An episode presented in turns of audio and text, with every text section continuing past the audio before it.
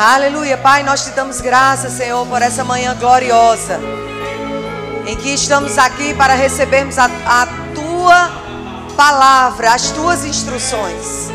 Reconhecemos que só o Senhor tem palavras de vida eterna. Nós abrimos os nossos ouvidos espirituais para ouvirmos as tuas instruções e queremos a cada dia sermos alcançados por ti, Senhor. Que a cada dia venhamos a entender o tão glorioso preço que foi pago por nós através do teu filho Jesus. Muito obrigada, Senhor. Muito obrigada, Espírito Santo, pelas tuas direções, pela tua ajuda. Tu és o nosso professor por excelência. E nós estamos aqui para aprendermos de ti. Muito obrigada, Senhor, nome de Jesus. Amém. Você pode sentar. Obrigada, grupo de louvor. Glória a Deus. Eu não sei você, mas eu já poderia ir embora. Glória a Deus. Deus, ele diz a palavra que ele procura verdadeiros adoradores, né? Que o adorem em espírito e em verdade. Eu quero dizer que aqui nessa igreja ele já encontrou. Amém? Amém? Não só por esses músicos, que para mim eles são mais adoradores do que músico, o primeiro título para mim deles são adoradores. Depois vem serem músicos, né? E vocês também, juntamente pegando junto né, com a direção, a unção, a inclinação do Espírito do Senhor, que foi termos um momento de louvor, de adoração. E Deus é muito bom e Ele nos alcança. Amém? Mas como Ele é um Deus que sempre nos dá além daquilo que nós pedimos ou pensamos, Ele sempre nos dá mais. Quando a gente pensa que já estamos suficientes, que já poderíamos ir embora porque fomos alcançados, Ele fala para nós: tem mais tem mais, tem outras coisas que eu tenho para te dar nessa manhã, para que você possa voltar para casa, fortalecido no Senhor e na força do poder dele. Amém? Então nós estudamos no primeiro domingo que há três tipos de igreja. Quem estava aqui no primeiro domingo? Glória a Deus. Então, quais são os três tipos de igreja que nós estudamos? A igreja militante, a igreja derrotada e a igreja triunfante. E eu saí explicando cada uma delas. Eu não vou repetir, porque hoje o assunto ele é bem extenso, eu creio que vai dar tempo eu falar tudo. Beto falou, se não der tempo, a gente faz uma série número 2, Igreja Triunfante número 2. Eu digo, tá certo, pastor, você me ama muito, né? Fica só me sugando. Mas estou aqui para servir a vocês, amém? E obedecer o pastor, né? Sou nem doida. Além de meu pastor, meu marido, já pensou? Então nós estudamos que há a igreja militante, a igreja derrotada e a igreja triunfante, pessoas que nasceram de, de novo, mas que possam vir a estar em uma dessas três categorias de igreja. E nós aprendemos que igreja nós somos. Nós somos da a igreja o quê? A igreja triunfante. A igreja militante é aquela que está sempre guerreando, com o diabo, a igreja derrotada é aquela que não anda em cima do, dos direitos que ela tem através de Jesus Cristo, né? E ela acha que tudo que ela passa, de bom ou de ruim, é Deus que está atribuindo ou agindo através da vida dela. E a igreja triunfante é aquela igreja que entende quem ela é em Cristo, o que ela pode, o que ela, o que Jesus fez a vitória que Jesus teve por nós, triunfando e expondo publicamente os nossos adversários, Satanás, expondo publicamente e nos dando a vitória. Então a gente nem precisou ir para o ringue, Jesus já foi por mim e por você.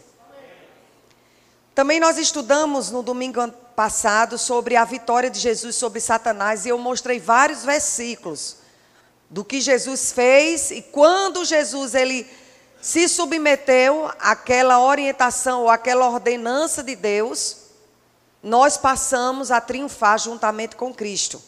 E nós já estamos sentados nas regiões celestiais, em Cristo, acima de toda e qualquer potestade e principado. Você precisa entender que existe sim demônios, existe sim principados e potestades, mas você está acima deles. A igreja triunfante está acima. Porque a igreja triunfante está em Cristo, andando acima de todo principado e toda potestade. E eu mostrei para vocês que Satanás e todas as suas forças demoníacas, elas foram destronadas. Satanás ele foi destronado. O que é destronado?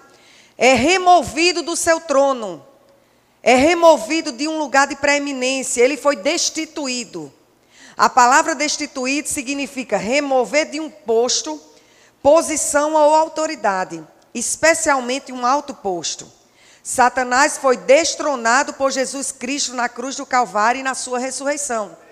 Satanás foi removido do seu trono, do seu lugar de proeminência, do seu lugar de autoridade. Jesus já fez isso por mim e por você. Agora vem uma pergunta que aí entra aquilo que nós vamos estudar nessa manhã. Se Satanás e todo o seu bando, eles foram destronados, por que é que as hostes das trevas tem reinado sobre muitos crentes. E eu disse para vocês no domingo passado: ou é porque esses crentes, essas pessoas nascidas de novo, não sabem da sua autoridade em Cristo, ou é porque não estão exercendo sua autoridade nele. Se Satanás está tendo é, é, legalidade, ou ele está predominando, reinando na sua vida, ou é porque você não sabe a autoridade que você tem, em que lugar você está, ou é porque você sabe e não está usando essa autoridade. Amém? Abre lá a tua Bíblia em 2 Coríntios, capítulo 2. Vamos estudar nessa manhã sobre guerra espiritual. Dê um glória a Deus. 2 Coríntios capítulo 2, versículo 10. Eu poderia ler só o 11, que está escrito assim: Para que Satanás não alcance vantagem sobre nós, pois não lhe ignoramos os desígnios. Tem outras versões que diz assim: Para que Satanás não alcance vantagem sobre nós, para, pois não lhe ignoramos os seus ardis. Mas volta um pouquinho e, e vê o que está escrito no versículo 10.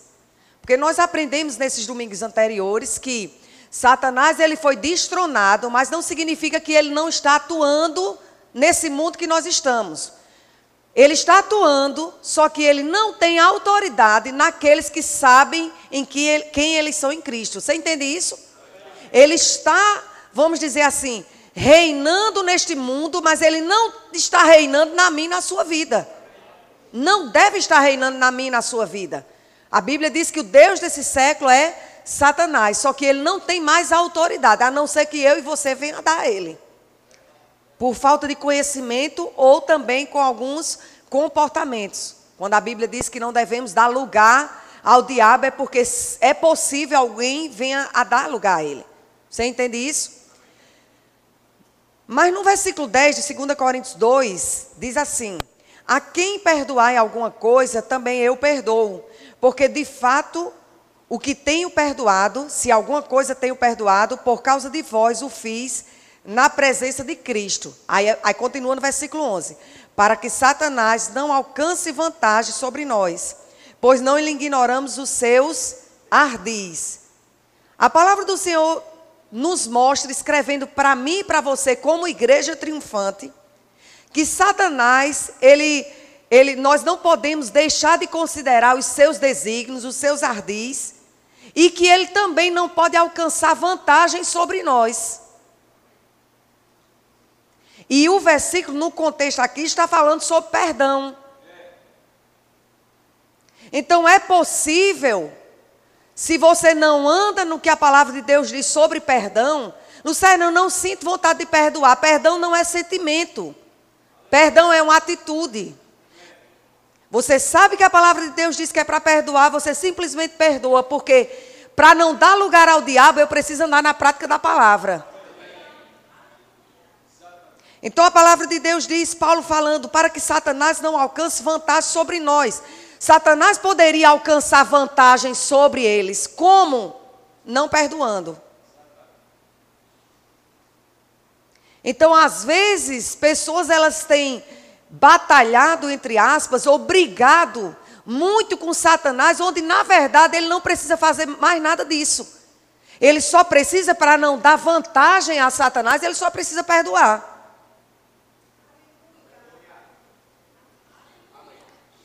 Se existe alguma guerra e se existe alguma luta, é para você perdoar. Porque assim ele não vai alcançar vantagem. O significado de ardiz, né, ou de ardil, substantivo masculino, ato ou comportamento sagaz, em que a astúcia. Como é, Beto, o nome desse aqui que eu li para tu ontem? Estratagema. Eu disse, Beto, o que é estratagema? Porque quando eu não sei alguma coisa, eu vou para o dicionário, eu vou para Beto, né? Você já percebeu ele ministrando, ele, vez por outra, ele salta uma palavra que tem que ir no doutor Google para saber que, o que é aquilo que ele falou, né? Indelével. E aí por aí vai. Em que a astúcia, estratagema que tem o propósito de enganar ou de iludir, armadilha, emboscada, cilada. Então a palavra de Deus diz: para que Satanás não alcance vantagem sobre nós, pois não lhe ignoramos os seus ardis, não ignoramos as suas armadilhas, as suas emboscadas, as suas ciladas, as suas estratégias. Eu aconselho você a ler um livro chamado A Isca de Satanás. E há um outro livro também chamado Fecha a Porta na Cara do Diabo. Porque você vai entender que pode ser que algumas ciladas, algumas armadilhas na sua caminhada cristã, Satanás ele venha a colocar. Mas quando você entende quem você é em Cristo, quando você entende, em se tratando, por exemplo, de perdão, que o amor de Deus já está derramado no seu coração, essa emboscada, essa cilada, essa vantagem, que Satanás possa querer atingir você na falta de perdão, ele não vai encontrar lugar. Porque você entende quem você é em Cristo. Você entende o amor de Deus está em você. Você entende que você pode perdoar não é pelo que você está sentindo.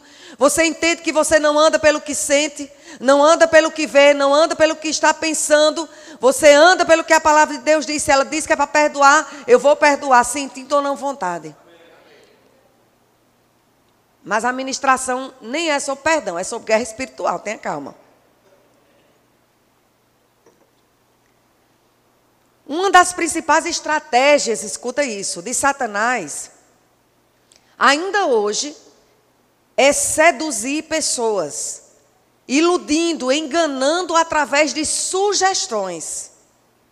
Foi a arma da sugestão que ele usou contra Eva lá no jardim. Se você quiser abrir, lá em Gênesis capítulo 3, no versículo 1, está escrito assim: Mas a serpente mais sagaz que todos os animais selváticos que o Senhor Deus tinha feito, disse à mulher: É assim que Deus disse: Não comereis de toda a árvore do jardim? Desde, do, desde o princípio, Satanás, ele usando de uma arma que ele usa até hoje a arma da sugestão. Ele su sugere algo. Ele lhe seduz com algo, lança algo no seu pensamento que você pensa que é você que está pensando. Então ele traz uma sugestão e ele chega para Eva e diz assim: Não é assim que Deus disse? Não comereis de toda a árvore do jardim? Ele foi para Eva usando o nome de Deus. Olha o ardil. Olha a estratégia, olha a cilada. E ele distorceu o que Deus havia falado. Ele disse: Não comereis, Deus disse: Não comereis de toda a árvore do jardim. Deus não tinha falado toda a árvore. Você está comigo? Mas ele trouxe uma sugestão. No versículo 4 de Gênesis 3, a serpente disse também assim para a mulher: É certo que não morrereis. Porque Deus sabe que no dia em que dele comerdes, se vos abrirão os olhos, e como Deus sereis conhecedores do bem e do mal. Sugestão. Sugestão. querendo seduzir com sugestões. E aí nós vamos entender que na Bíblia, palavras como milícia, guerra, combate e outras semelhantes, você vai encontrar na palavra de Deus, mas nenhuma delas vai estar conectada ou tem conexão com as palavras diabo ou Satanás. Está comigo? Satanás, ele tem ele, ele, ele monta ciladas, armadilhas, emboscadas.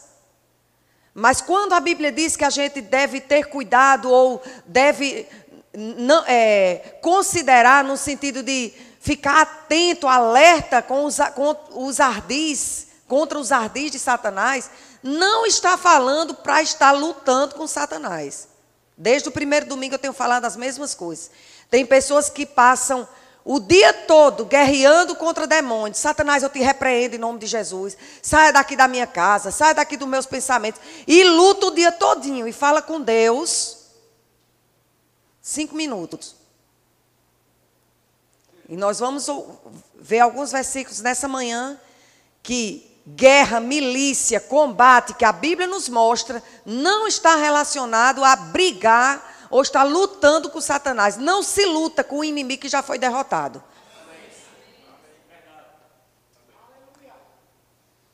A Bíblia manda nós não darmos lugar, a Bíblia manda nós resistirmos.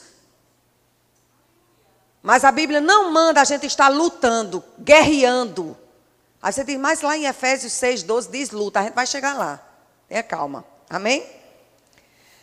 Porque eu, eu falei, luta e guerra são duas coisas completamente diferentes. Nós fazemos parte de um exército de ocupação. Sabe o que é exército de ocupação? Você vai ocupar um lugar que já foi conquistado. Não fazemos parte de um exército de guerra. Somos soldados, mas não para estarmos guerreando contra Satanás. 2 Coríntios, capítulo 10, versículo 4 e 5, está escrito assim: Porque as armas da nossa milícia não são físicas, eu estou lendo na, na versão amplificada. Não são físicas, mas elas são poderosas diante de Deus para a queda e destruição de fortaleza. E pessoas pegam esse versículo, encontram a palavra milícia e dizem: Olha aqui, a Bíblia diz que as nossas armas, as armas da nossa milícia. Então tem sim, Lucerna, uma, uma batalha. Tem sim, Lucerna, uma guerra. Vamos, vamos saber o que guerra é essa? Que batalha é essa? Amém? Diante de Deus para queda e destruição de fortalezas. Versículo 5.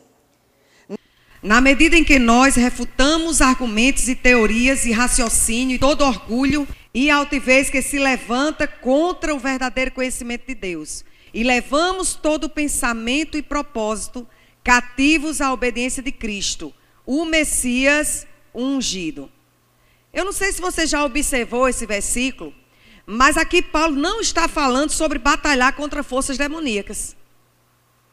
Paulo aqui ele está mostrando para a igreja, estava mostrando para a igreja lá a igreja de Corinto e mostra para nós hoje que os crentes, as pessoas nascidas de novo, a igreja, a igreja triunfante, aleluia. Elas precisam ter controle, elas precisam gerenciar seus pensamentos, suas imaginações. Para quê? Para que possam evitar que as mentiras do diabo se tornem uma fortaleza na sua mente. Então, 2 Coríntios 10, versículo 4 e 5, não fala sobre milícia, combate contra demônios e contra Satanás, mas fala sobre nós usarmos as armas que nós temos em Deus para irmos contra pensamentos que possa vir a gerar fortaleza na minha e na sua mente. Amém? Uma mente não renovada é a maior área onde os crentes podem dar acesso a Satanás. Portanto, o crente precisa entender como receber a palavra enxertada para salvar a sua alma. Assim, ele fecha a porta para o diabo. Vai lá para Tiago, capítulo 1, versículo 21. Nós estamos estudando sobre guerra espiritual. E eu estou lendo um versículo que fala sobre milícia, e essa milícia não é contra demônios. Amém? Essas fortalezas que precisam ser destruídas estão relacionadas a pensamentos. Tiago capítulo 1, versículo 21 está escrito assim: Portanto, despojando-vos de toda impureza e acúmulo de maldade, acolhei com mansidão a palavra em vós implantada, a qual é poderosa para salvar a vossa alma. Quem aqui já fez o rema? Então, o que é a nossa alma? A nossa mente, as nossas emoções, o nosso intelecto, pensamentos, imaginações. Aí a Bíblia diz que quando nós acolhemos com mansidão a palavra que foi enxertada, a nossa alma ela passa a estar sendo salva. A nossa mente, aqui foi escrito para a igreja. A nossa mente ela vai sendo salva à medida que eu acolho com mansidão a palavra de Deus. Então eu não preciso estar guerreando contra demônios quando pensamentos ruins chegam na minha mente. Eu só preciso acolher com mansidão a palavra de Deus, renovar a minha mente pela palavra de Deus, e à medida que eu coloco a palavra de Deus dentro do meu coração e deixo ela subir para a minha mente, ela passa a pensar os pensamentos de Deus e não os pensamentos que talvez Satanás tenha sugerido ou não.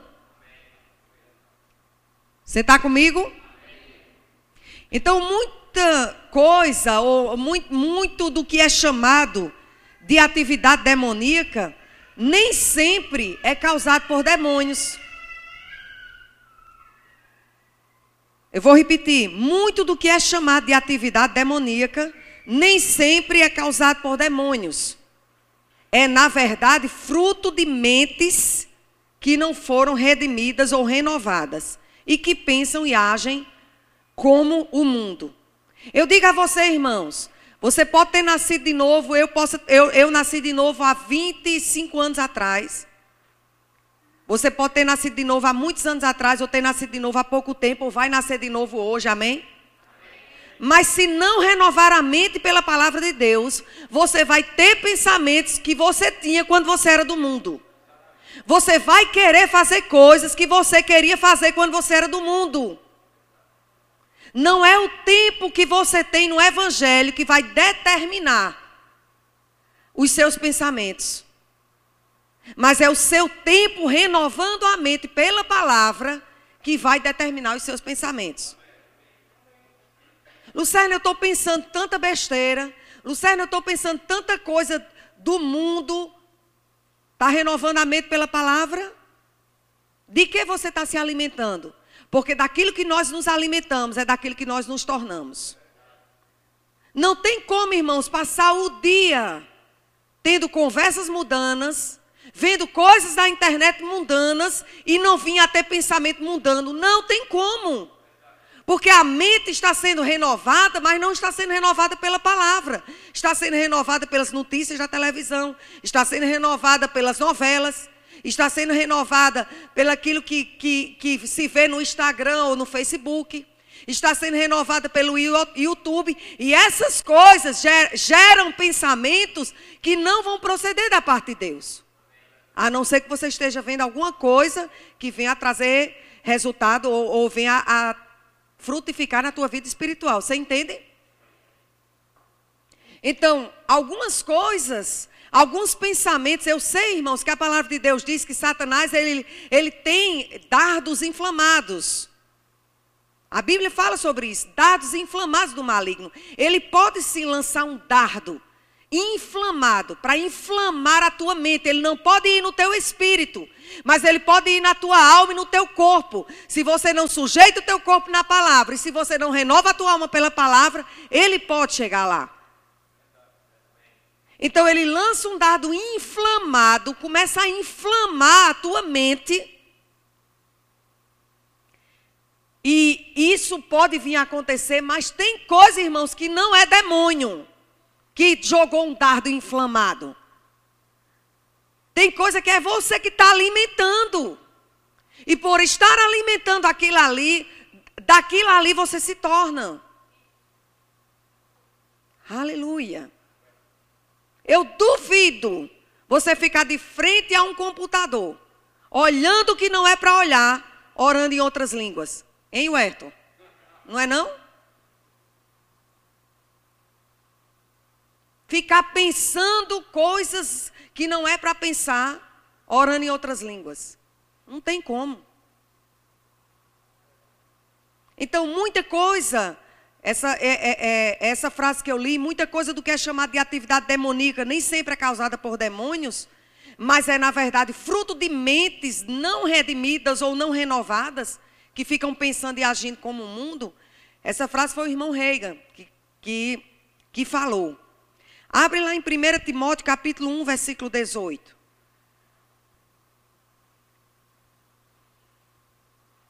Você já está começando a entender qual é a sua guerra, qual é o seu combate. Amém? 1 Timóteo capítulo 1, versículo 18 e o 19. Este é o dever de que te encarrego, ó filho Timóteo. Deixa eu parar aqui, vou, saltou algo no meu coração, então vou parar e vou falar. Tem pessoas que elas chegam a dizer, eu tento tanto, eu queria tanto deixar de agir assim, eu queria tanto de deixar de pensar isso. Já pessoas já oraram sobre mim, colocaram as mãos na minha cabeça e hoje eu só tenho impressões digitais na minha cabeça, mas eu continuo pensando da mesma forma, eu continuo agindo da mesma forma. Já repreendi, já fui para sete dias de corrente de libertação. Eu já fui na casa da irmã fulana que lá Deus usa pessoas, oraram por mim, eu continuo pensando e agindo do mesmo jeito. Eu não queria, irmã Lucerna. Eu não queria, pastor. Estar agindo assim, eu pensando assim. Mas é mais forte do que eu. Não é. Essas coisas elas não são mais fortes do que você, porque maior é o que está em você. Mas volta para aquilo que nós estamos estudando, a falta de entendimento de quem nós somos em Cristo, que nós podemos, faz nos acharmos tão inferiores e tão limitados que qualquer rasteirazinha, qualquer sugestãozinha, qual é a arma de Satanás? Sugestão. Qualquer sugestão, você cai naquilo ali. É seduzido pelaquela sugestão. Se alimenta da palavra de Deus, ora em outras línguas, congrega. E eu duvido esses pensamentos, esses comportamentos continuarem. Se alimenta da coisa certa.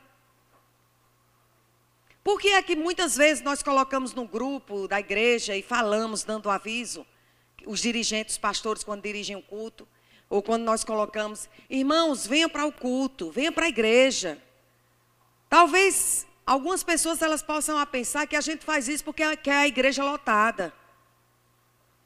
E tem gente que chega a dar lugar a pensamentos piores do que esse. Chegam a pensar que o pastor está fazendo isso porque quer a igreja lotada e quer o dízimo e quer a oferta maior. Mas eu digo uma coisa, irmãos.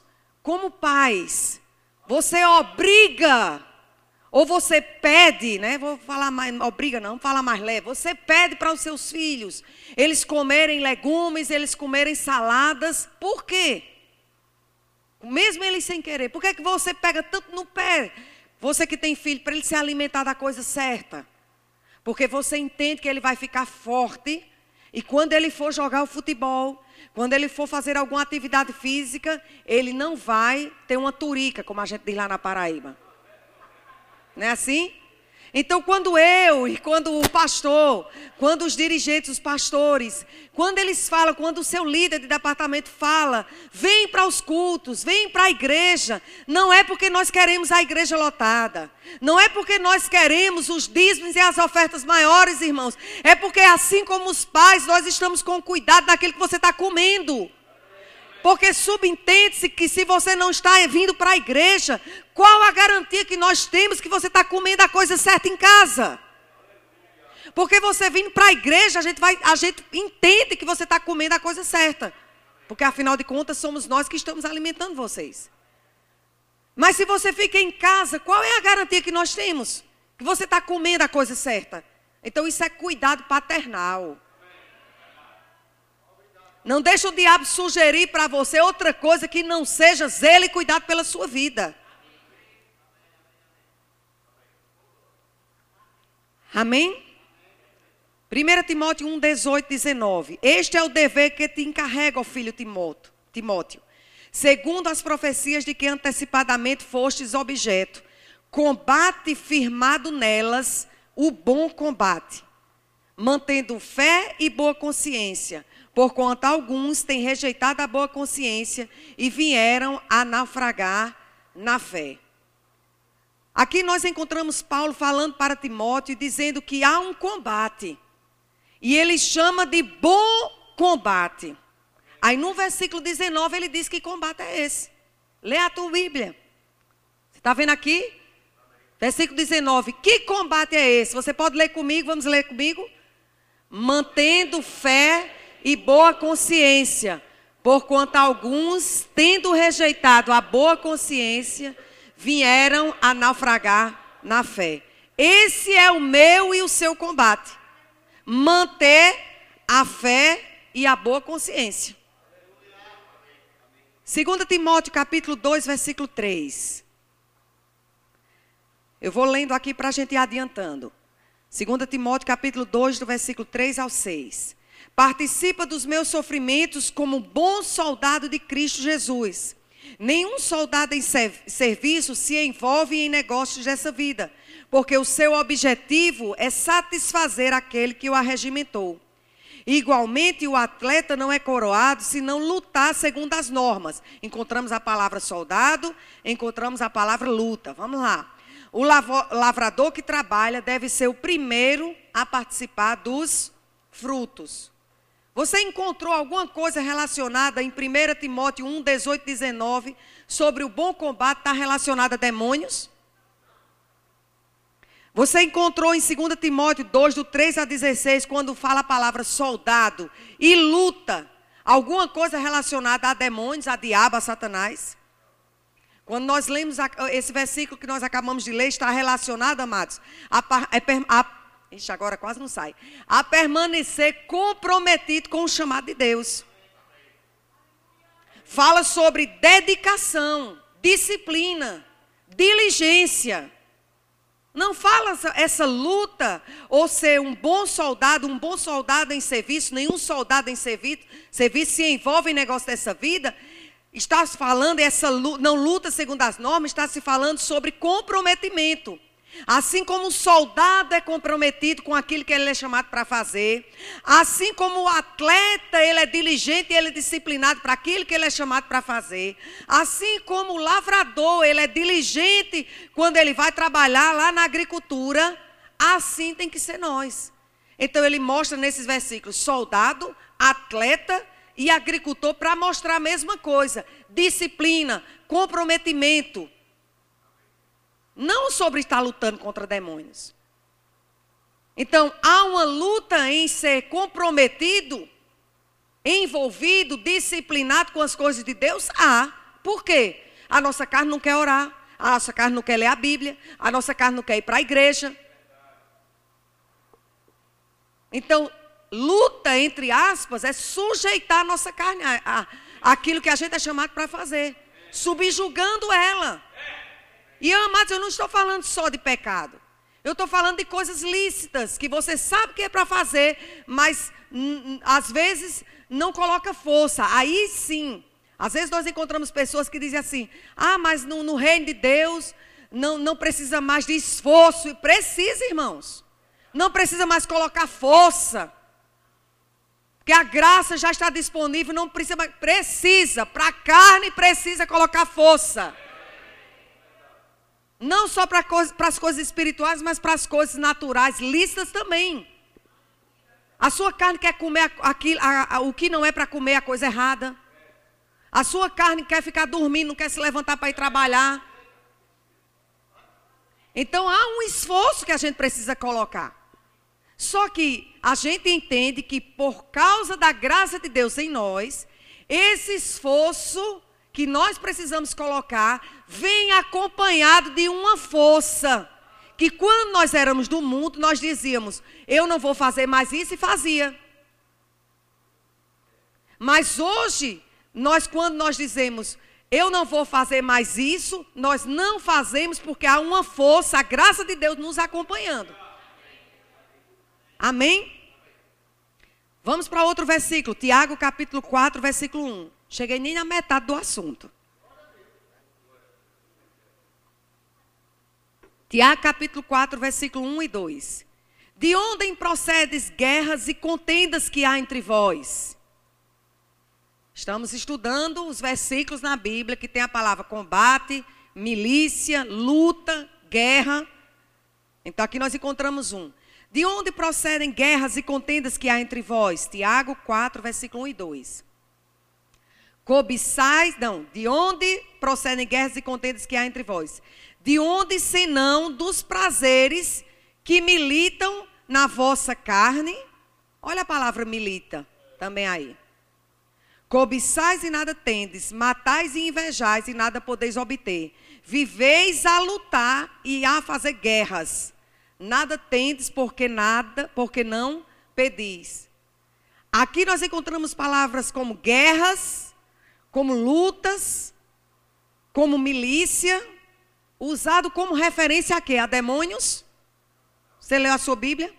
Usado como referência a quê? A briga, a discórdia, a conflito, a controvérsias. Coisas que estavam acontecendo no meio daquela igreja. Amém? Algo que estava indo, prazeres que militavam contra a carne, uma luta, um combate da carne. Então, o Espírito de Deus que habitava neles e que habitava em nós, não queria brigar, não queria discordar, não queria conflito, mas a carne não sujeita à palavra. E a alma não renovada pela palavra começava a brigar, começava a discutir. É sobre isso que está falando o versículo.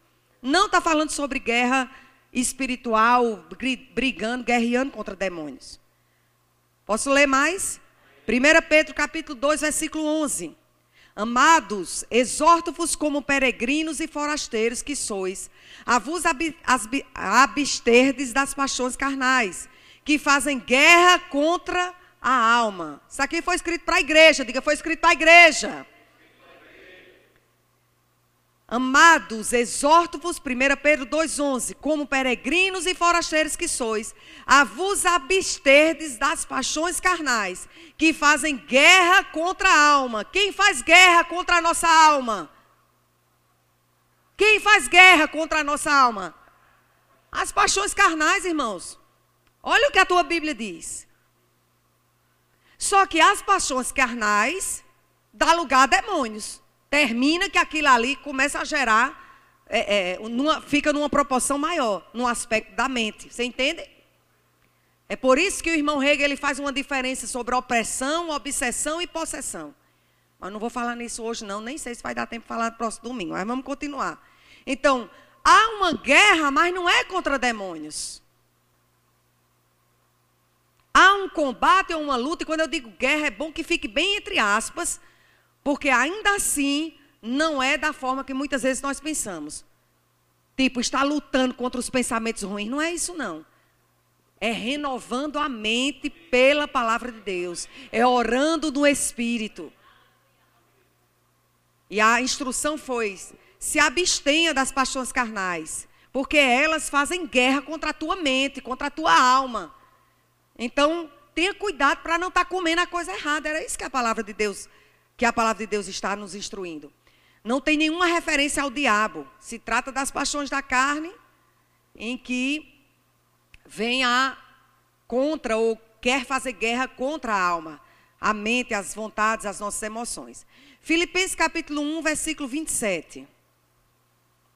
Filipenses capítulo 1, versículo 27. Vivei acima de tudo por modo digno do evangelho de Cristo para que, ou indo ver-vos, ou estando ausente, ouça no tocante a vós outros, que estáis firmes em um só espírito, como uma só alma, lutando juntos pela fé evangélica. evangélica. Lutando juntos contra os demônios. Lutando junto contra Satanás. É isso que está escrito? Lutando juntos pela fé evangélica. Só que antes diz assim: estáis firmes em um só espírito. Você depois eu te aconselho a você estudar sobre firmeza. A Bíblia nos mostra que precisamos estar firmes na fé, firme na graça, firme em um só espírito.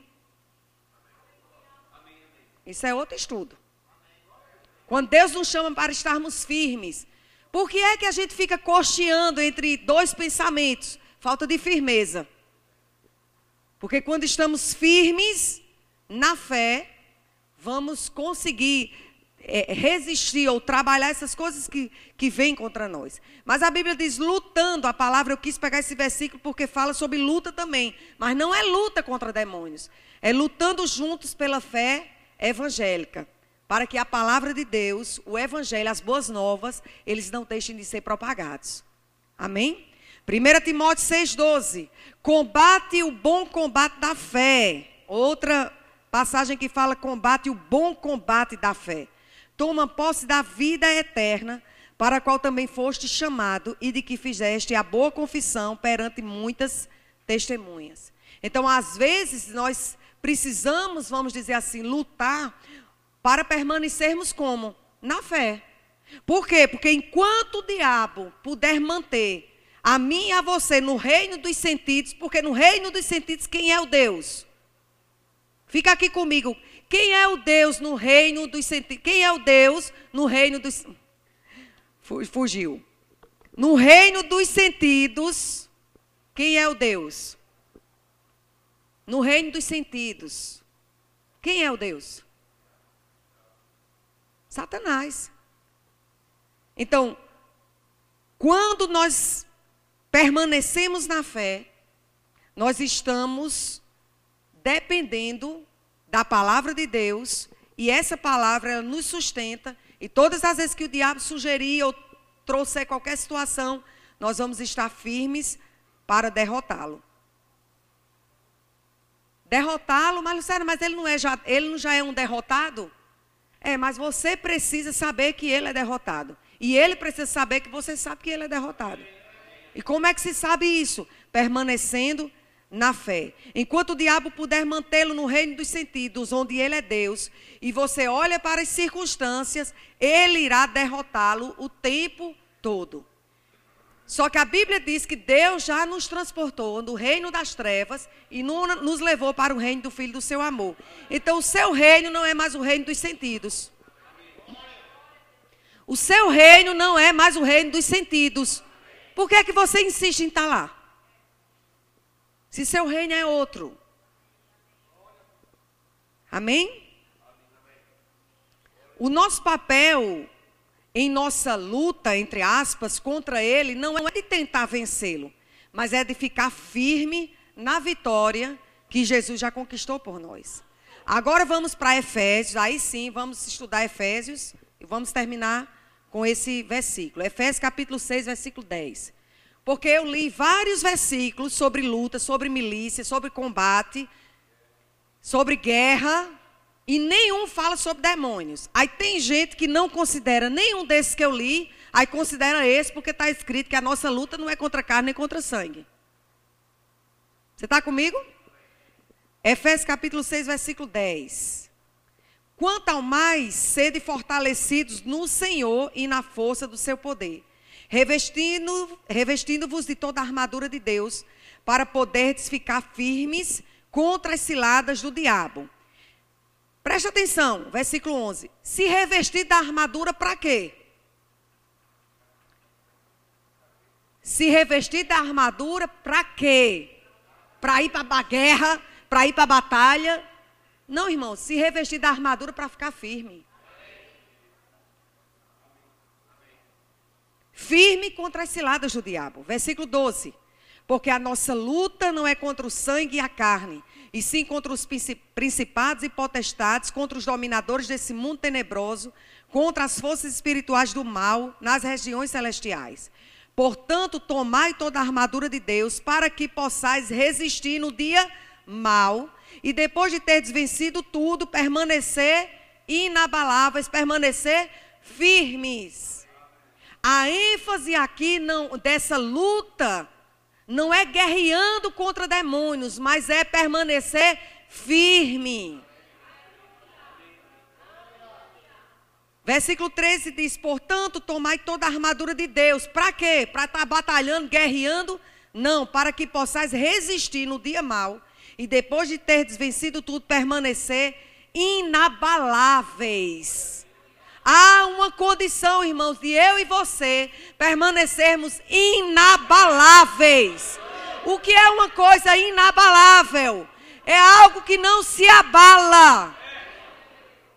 Mas não é que não vem o dia mal. A Bíblia diz que vem o dia mal. Mas precisamos estar, eh, nós precisamos estarmos, estar revestidos. Agora volta. Nós precisamos estar revestidos. Por que, que não está saindo a palavra? Não é assim, não. Vou repetir. Nós precisamos estar revestidos. Pronto, é isso aí mesmo. Da armadura de Deus para permanecermos firmes. Para estarmos firmes. Quando o dia mal vier, vai bater e não vai te derrubar. Não vai te abalar. Versículo 14. Estai, pois, firmes cingindo-vos com a verdade e vestindo-vos da coraça da justiça. Calçai os pés com a pregação do evangelho da paz, embraçando sempre, ou tem outra versão que diz, sobretudo, o escudo da fé com o qual podeis apagar todos os dardos inflamados do maligno. Tomai também o capacete da salvação e a espada do Espírito, que é a palavra de Deus. Com toda oração e súplica, orando em todo tempo no Espírito, e para isto, vigiando com toda perseverança e súplica por todos os santos. No original, essa palavra luta significa gingar. Quem aqui, cadê Lenilson? Ele, peguei ele assim, sem ele saber. Vem cá, chegue. Eu sei que você sabe fazer isso bem direitinho. Quem aqui sabe lutar capoeira? Chegue, chegue, Renan. Cadê Nildo? Chama Nildo, chama Nildo. Deixa, Renan, chama Nildo. Porque tu, tu, tu, é, tu, é, tu é iniciante ainda, Renan.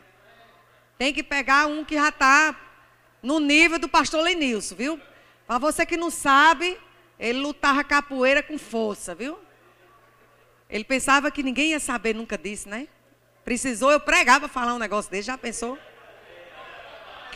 Eita Jesus! Mas Renan, tu, tu pode ficar aqui também, porque aí eu sei que na capoeira entra um, depois entra o outro, né? Viu? Então, Nildo não está entendendo nada. Chega cá, irmão. Tenha cuidado só para não rasgar as calças, o resto tá, tá, tá beleza. Porque eles não vieram, né, com a roupa adequada. Ó, eles não vieram com a roupa adequada, viu? Mas nós já temos a nossa roupa adequada. Só precisamos nos revestir dela, da armadura de Deus. Então a Bíblia diz. É, Presta atenção, viu, Nildo e, e o pastor Lenilson. A Bíblia diz que essa palavra luta, no,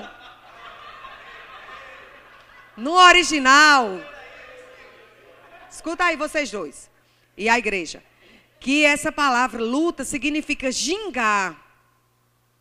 Se o inimigo, se deixarmos que ele, o inimigo, venha contra nós, tentar gingar na nossa frente e nos tirar da posição de fé, para a dúvida e descrença na palavra, ele poderá nos derrotar. Então, essa palavra luta não é que a gente vai contra principados e potestades, mas ele é que vem gingando contra a gente para nos tirar a atenção, nos distrair. E quando a gente se distrai, sai da firmeza, aí ele pode derrotar. Então, na capoeira se entende muito o que é gingar. Então, pastor Lenice Nildo eu quero que vocês agora me ajudem na pregação e mostrem mais ou menos como é gingar. Toca aí, tanandan, tanandan.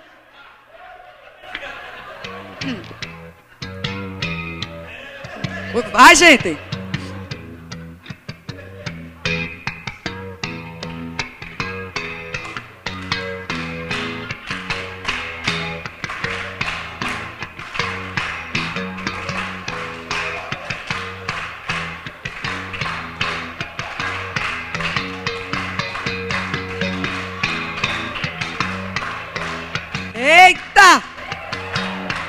Eita, meu Deus do céu! Bom demais. Renan, você se, você se habilita a vir para um negócio desse? Chega, Renan, chega, Renan, correu. Salva de palmas, salva de palmas, irmão. Pra... Eles. Ah, gente, agora estão pedindo para eu chamar dois irmãos para ser agora a luta de sumô. Não, não vou fazer isso. Não vou fazer isso. Pelo amor de Deus. É, não vou. Não há esse constrangimento, né? Mas tem gingado também, né? Nem que seja só o bucho balançando. Mas enfim. Vou nem dizer quem é. Então, a nossa posição é se manter em fé e não deixar que o gingado de Satanás venha nos tirar da palavra, da firmeza da palavra. E eu digo a vocês, irmãos, todos os dias ele não faz isso comigo e com a sua vida.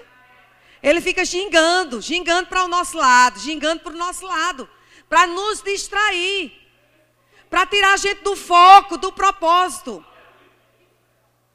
Essa semana eu passei por uma, uma situação, uma adversidade. Eu, eu confesso, irmãos, eu me vi um pouco desfocada. Quando eu percebi, ele estava gingando para o meu lado. Até que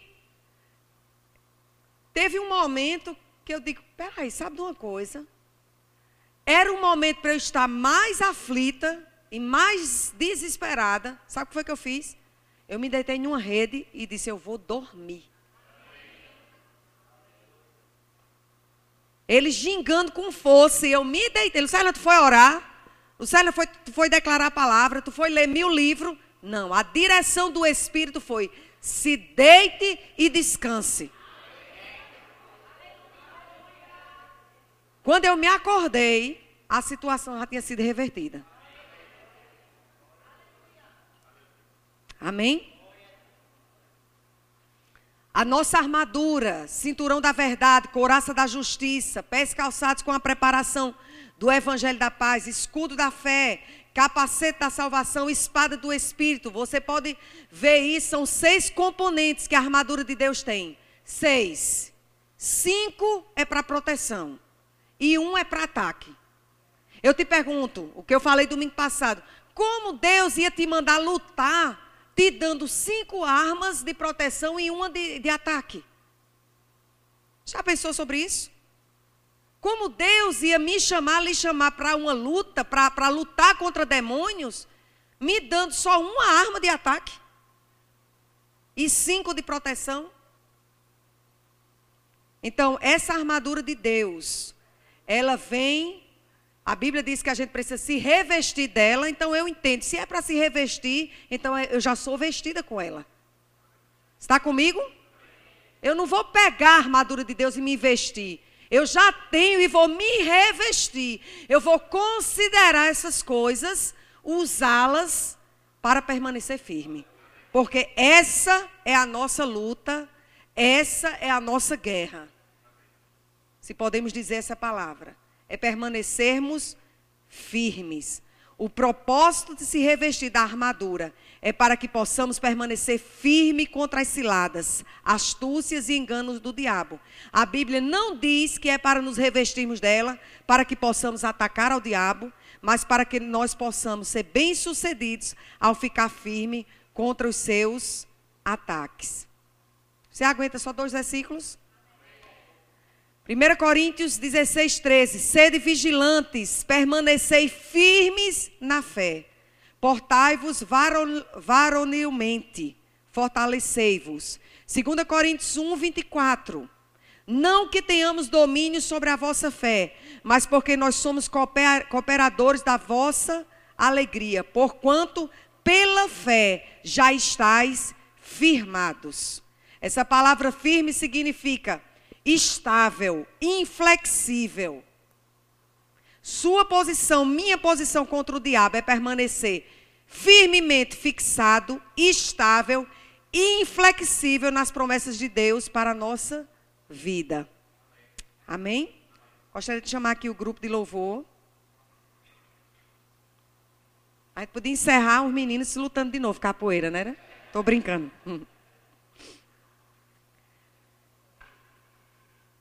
1 Pedro capítulo 5, versículo 8 e 9. Sede sóbrios e vigilantes. O diabo, vosso adversário, anda em derredor como leão, que ruge, procurando alguém para devorar. Tem gente que para nesse versículo. Lucerna, o diabo, a palavra de Deus diz que o diabo, nosso adversário, anda em derredor, como leão que ruge, procurando alguém para devorar. Olha a continuação do versículo. 1 Pedro 5, 8 e 9. Resisti-lhe firmes na fé, certos de que sofrimentos iguais aos vossos estão se cumprindo na vossa irmandade espalhada pelo mundo. O diabo, vosso adversário, anda ao derredor, mas nós precisamos resistir a eles como firmes na fé. Amém? E só para encerrar, 1 João capítulo 5, versículo 4. Porque todo o que é nascido de Deus, quem aqui é nascido de Deus? Porque todo o que é nascido de Deus vence o mundo. E essa é a vitória que vence o mundo, a nossa fé. A palavra de Deus diz que a nossa, o, o, um dos componentes da nossa armadura é a espada do Espírito. O que é a espada do Espírito? A palavra de Deus saindo da nossa boca. Somos nascidos de Deus, então nós podemos falar. A espada é a palavra de Deus saindo da nossa boca e nós falamos. Eu sou nascida de Deus. Você pode falar isso? Diga assim: Eu sou nascido de Deus. Eu venço o mundo.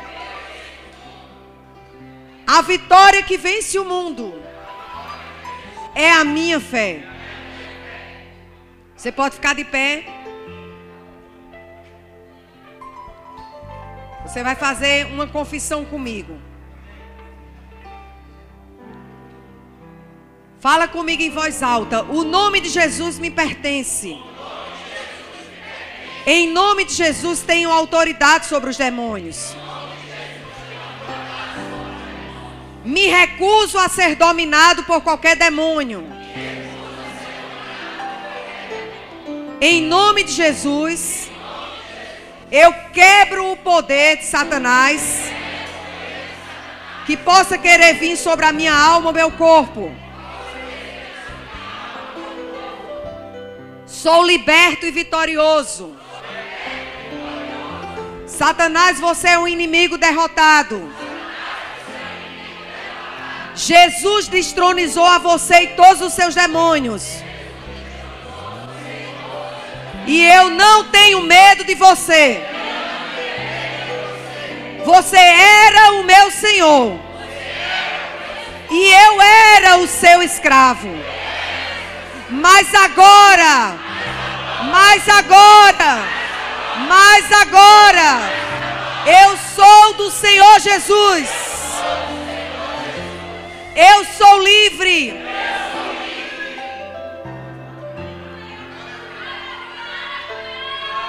Aleluia.